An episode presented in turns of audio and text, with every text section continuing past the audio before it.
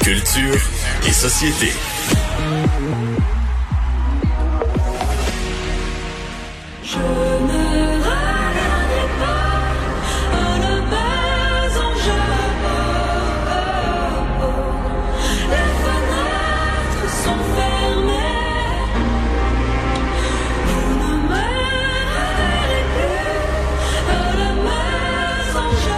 Anaïs Gertin-Lacroix, Claude Pelgag. Ben, Geneviève Peterson, Claude Pelgag, imagine-toi, Je qui se l'aime. démarque. Mais moi, c'est- écoute, euh, vidéoclip de la Maison Jaune, c'est tellement beau. Je veux dire, c'est un court métrage. Exact. Et Claude Pelgag, vas-y. Non, non, j'allais dire exact, c'est tellement beau. C'est un œuvre, Ah, c'est une œuvre d'art. Oui, c'est une œuvre d'art en soi. Tu as tout à fait raison. Et là, aujourd'hui, on a dévoilé euh, pour la 43e édition de la disque les artistes qui est en nomination. Euh, oui, c'est encore Louis José Hood. Imagine-toi qui va animer ça Ben, pour c'est une parfait. 16e année. Ben, il est bon. Écoute, on y donne, là, honnêtement. Tu sais, tout le monde attend toujours son monologue au début de chaque, de, de, de chaque année, à chaque année, en fait. Donc, bon, ce sera le 7 novembre prochain. Et c'est Club El Gang cette année qui s'en sort. Et sur un moyen temps, honnêtement, là, Geneviève, on parle quand même de 16 nominations. On, Euh, va dire euh, la phrase cliché suivante, c'est son année. C'est ça. Je m'en allais dire ça aussi peut-être pour Fouki. C'est son année. Et là, bon, 16 nominations, ça, c'est euh, avec toutes les galas. Parce qu'il y a le premier gala, il y a le gala du dimanche. On sait que c'est un peu comme les Gémeaux maintenant. Ma C'est un patience festival a là, atteint. euh, à chaque semaine. On a entendu François? Legault euh, qui disait que sa patience avait Patience, atteint des limites. Là. Euh, m- Moi, le, le mélange Claude Pelgag et François Legault dans le même... Il y a quelque chose ici. Je pense qu'on vient de créer quelque chose. En tout cas, On Max, vient de créer un- Max continue à faire du mixage sonore pendant l'émission puis nous sort des petites perles comme ça. Moi, je suis toujours ouverte, mon Max. Continue. Ben écoute, hein, on est on plus que ça euh, pour nous déstabiliser. Mais-. C'est ça, donc 16 nominations. Alors, c'est peut-être son année, comme tu dis, Claude Pelgag. Il y a Charlotte Cardin aussi, euh, qui récolte euh, 10 nominations, dont l'album anglophone de l'année. S'en est suivi de près avec Louis-Jean Cormier, Fouki, les Cowboys fringants, ou encore Vincent Vallière. Donc, tu sais, honnêtement, est-ce qu'il y a beaucoup de surprises dans tout ça?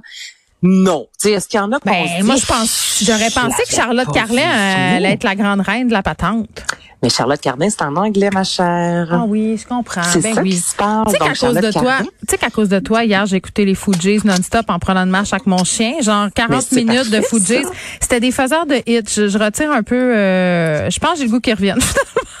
T'es prête? je retire ma parole. Euh, tu voulais euh, conclure sur Charlotte Cardin? Ben écoute, mais, Charlotte- mais c'est ça, c'est en anglais, ok? Geneviève, Oui. donc elle peut pas évidemment être partout.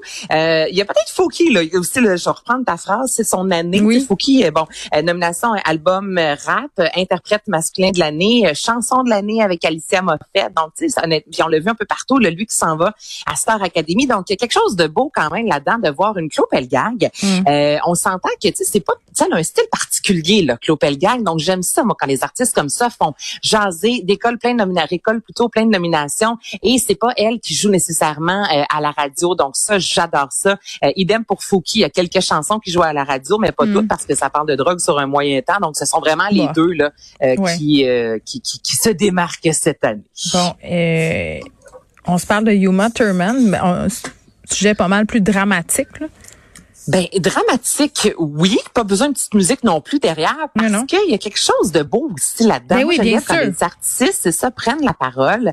Euh, la seule chose en fait, c'est Uma Thurman qui a euh, rédigé un beau message dans le euh, Washington Post euh, parlant qu'elle s'est déjà fait avorter, euh, qu'elle a commencé sa carrière jeune alors qu'elle avait 15 ans, elle est rapidement tombée enceinte. Là, elle dit qu'à ce moment-là de sa vie, elle pouvait pas offrir à un enfant là, vraiment un rythme de vie, euh, elle, pouvait pas devenir mère, donc elle s'est fait avorter. Elle a décidé de, de prendre la parole en raison de ce qui se passe au Texas. La seule affaire qui vient me chercher un petit peu, là, Geneviève, là, c'est qu'elle révèle, euh, elle dit en gros, je vous révèle mon secret le plus Ben, sombre. c'est pour ça que je disais dramatique. Ça avait l'air dramatique Moi, pour elle de nous, réser- de nous révéler ça comme si c'était la pire des choses. Ben, il y a des femmes pour qui, des, des hommes dans le sens, il y a des couples pour qui c'est c'est la pire des choses, se faire avorter. Tu sais, moi, j'ai des amis qui, encore à ce jour, disent, mon Dieu, mon enfant aurait 5 ans, mon enfant aurait 6 ans, mon enfant aurait 7 ans.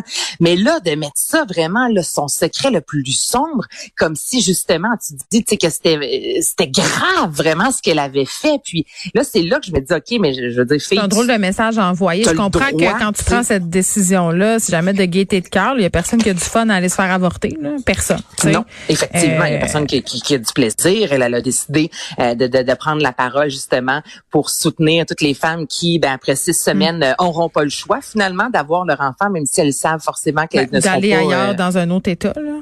Ou d'aller euh, dans un autre ouais. État aussi. Là. Il y a moyen de prendre une voiture ou un autobus, mais ça reste quand même spécial, là, tu sais, ce qui se passe au Texas. Mais c'est vraiment ça. Tu sais, moi, que tu prennes la parole, OK, que tu as envie d'en parler pour dire que tu apportes ton soutien, tout ça, ça me va. Mais le secret le plus sombre, Oui. c'est venu vraiment Ben, comme c'était dramatique, c'est ça, comme c'était une grande confession. Oui, oui. Donc, euh, on comprend l'intention, comprend l'intention, mais peut-être que le message euh, a été communiqué Ben, de c'est façon un peu C'est drôle. déjà un peu Ouais. tabou, Geneviève, quand on parle d'avortement. Il y en a qui vont être gênés de le dire justement de peur d'être jugée. Une de mes Ouais. amies journalistes, euh, elle avait fait un reportage à la télévision puis trouvé une fille qui acceptait Ah, mais moi, je l'ai fait, Anaïs, euh, pour Châtelaine, là. J'ai fait un reportage euh, sur des témoignages de personnalités publiques qui s'étaient fait avorter. Les téléphones que j'ai faits, là, pour réussir à avoir quatre Ben, personnalités c'est publiques qui allaient en parler. Puis la réponse qu'on me donnait, c'est, c'est pas bon pour mon image. Hum. Euh, des gérants, des gérantes qui me disaient, ben non, je vais pas dire que mon artiste s'est fait avorter. Ça va avoir des impacts négatifs sur sa carrière. Puis on parle pas de v'là 20 ans, là. On parle de v'là 5 ans. Ben écoute, moi j'ai déjà j'en ai déjà parlé dans un reportage. Écoute, ben j'étais jeune puis c'était vraiment pas un bon moment et j'ai les, les gens autour de moi, c'est ça des messages sur Facebook. Ben oui. Jacques m'a dit mon dieu, t'es donc bien courageuse j'étais là de quoi je suis, courageuse, je veux dire je, je, je ne suis pas pour les filles qui euh, se font avorter euh, 35 fois parce que c'est un mode euh, vraiment de Ah, mais il contraception. mais existe regarde, vraiment ces